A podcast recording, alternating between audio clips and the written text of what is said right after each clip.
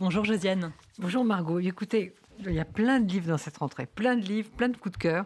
Euh, tout à l'heure, euh, euh, Sandrine a reçu déjà une romancière française. Moi, j'en recevrai une demain dans Postface parce qu'elle n'est pas encore rentrée, Caroline Gutmann.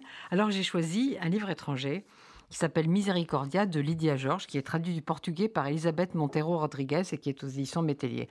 Alors Lydia Georges, c'est peut-être la plus importante romancière portugaise euh, euh, vivante, en tout cas parmi les femmes, parce qu'il y a Le Bon Antunes qui est quand même un très très grand aussi.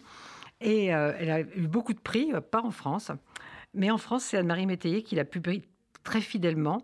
Miséricordia, c'est le douzième roman euh, de Lydia Georges qu'elle publie.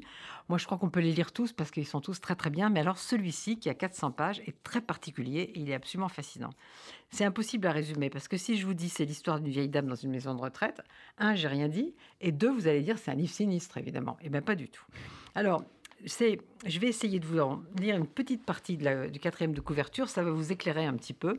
Vous n'avez jamais lu un texte comme celui-là. Une vieille dame enregistre sur un petit magnétophone le journal d'une année de vie en maison de retraite. Sa fille, l'écrivaine Lydia George, retranscrit les textes et leur rend leur force littéraire en suivant les pas de ce personnage extraordinaire qui a gardé une mémoire intacte, une imagination fertile, une curiosité pour les autres et une attention réelle à la beauté du monde, en dialoguant avec la mort comme avec un adversaire légitime. Ce texte constitue un condensé incroyable de force vitale, de dérision, de révolte et de foi dans la vie, avec des instants mémorables de la relation entre une mère et sa fille. Tout ça transforme ce récit en un témoignage admirable sur la condition humaine. C'est exactement ça. Et ce que ça ne dit pas, c'est à quel point euh, cette vieille dame qui a des problèmes de mobilité et d'une acuité intellectuelle telle et d'un humour absolument féroce. Et en effet, elle, regarde la mort comme un adversaire qu'il faut domestiquer le plus, le plus longtemps possible. Et puis alors, en fait, c'est un microcosme, cette, euh, cette maison de retraite, mais ça reproduit euh, tout ce qu'on trouve dans la société. Les, gens qui sont des traîtres, mm. les gens qui sont généreux, les gens qui, qui sont un peu sadiques, les, les, soignants sadiques, les soignants sympathiques. Euh, et puis, en fait, c'est tout, tout ce que ces gens-là, qui maintenant ont une seconde vie pas très gaie, étaient dans la, la vie d'avant, se retrouvent, se retrouvent en concentré. Mais bien sûr, je l'ai suggéré les rapports compliqués entre mère et fille. D'autant que la fille écrit des romans que la mère n'aime pas particulièrement. Mais en fait, c'est quand même grâce à la romancière que ce texte, venu de la mère, est, plein d'humour, comme je l'ai dit, et, est si beau, bah, et qu'on le lit sans s'arrêter, parce que s'il n'avait pas été, euh, disons, repassé au moule de la, pas vraiment de la fiction, mais en tout cas de, la littérature.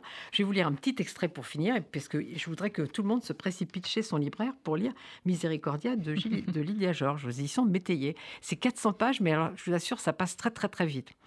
Hier, j'ai été réveillée par la pluie qui tapait sur la fenêtre. Une belle bourrasque d'automne comme il en manquait depuis longtemps. Couché, je ne parvenais pas à voir l'ondulation des palmiers, mais je devinais qu'ils se courbaient sous le poids de l'eau et la force du vent. J'ai ressenti une joie douce qui s'appelle mélancolie. Quand on m'a emmené au salon rose, je n'ai presque pas parlé. Je ne faisais que regarder les fenêtres. J'ai remarqué qu'il arrivait la même chose à mes camarades de salle. Personne ne parlait. Tout le monde était enchanté par la douceur que la pluie passagère avait provoquée. Quand je vivais dans la maison que j'ai laissée là-bas, j'ai toujours ressenti de la joie à l'automne. Voilà, il faut y aller.